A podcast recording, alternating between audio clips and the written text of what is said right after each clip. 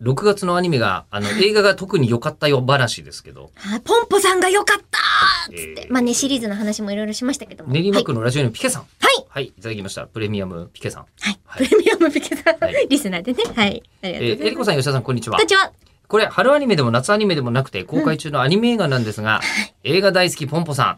えーこの作品、えりこさんもちらっとツイッターでいいよ、なんて言われてましたよね。えーこれ原作が好きで、まさかの映画化にびっくり、えー期待して見に行ったのですが、めちゃめちゃ良かったんですよ。でしょうんこれ公式サイトの情報とかを一見するだけじゃ、うん内容とか今一つつかみにくい作品ではあるのですが、うん。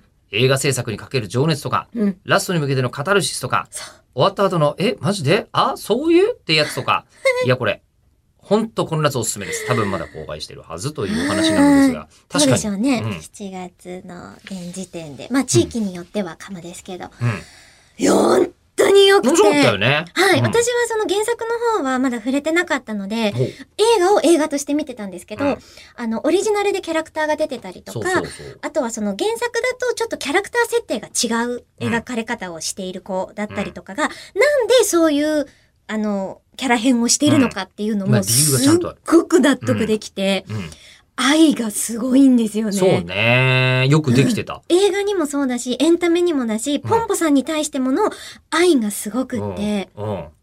で、あの、主人公くんが映画監督を目指してるっていう、お、説明が始まったぞ。んなるじゃないですか。うで、んどこまでがネタバレになっちゃう か大丈夫でしょ映画監督目指してる話はぐ。らいは大丈夫ですよね。うん。でもその彼が映画監督になるか死ぬかしかないっていう、その、岐路に立っているっていうその人生を送ってきたのが、私も声優になれるか死ぬかしかないって本気で思ってたから、うんめちゃくちゃ重なるんですよ。あ、なるほど。そういう見方を。ほうほうほうで、それを別の角度から支えてくれるオリジナルキャラクターくんのあの対比とかが、すっごい、誰にでもきっと刺さると思う。うん。うん自分が物をこう生み出せるとか作り出せるっていうことだけがすごいんじゃなくて、それを届けるっていう人たちがいてくれないと意味がないし、届ける先があって、うんうん私たちは生きてられるんだっていうのをめちゃくちゃ感じましたうね。んいやーそれもだけど、あの、とりあえず、えー漫画読んでたんで、原作が、はいあのーこの同じオチなんです。あって言っていいのかないオチは同じなんですよ。ああ言ってしまうと。はいただ、同じオチが漫画と映画では全く意味が違うんですよ。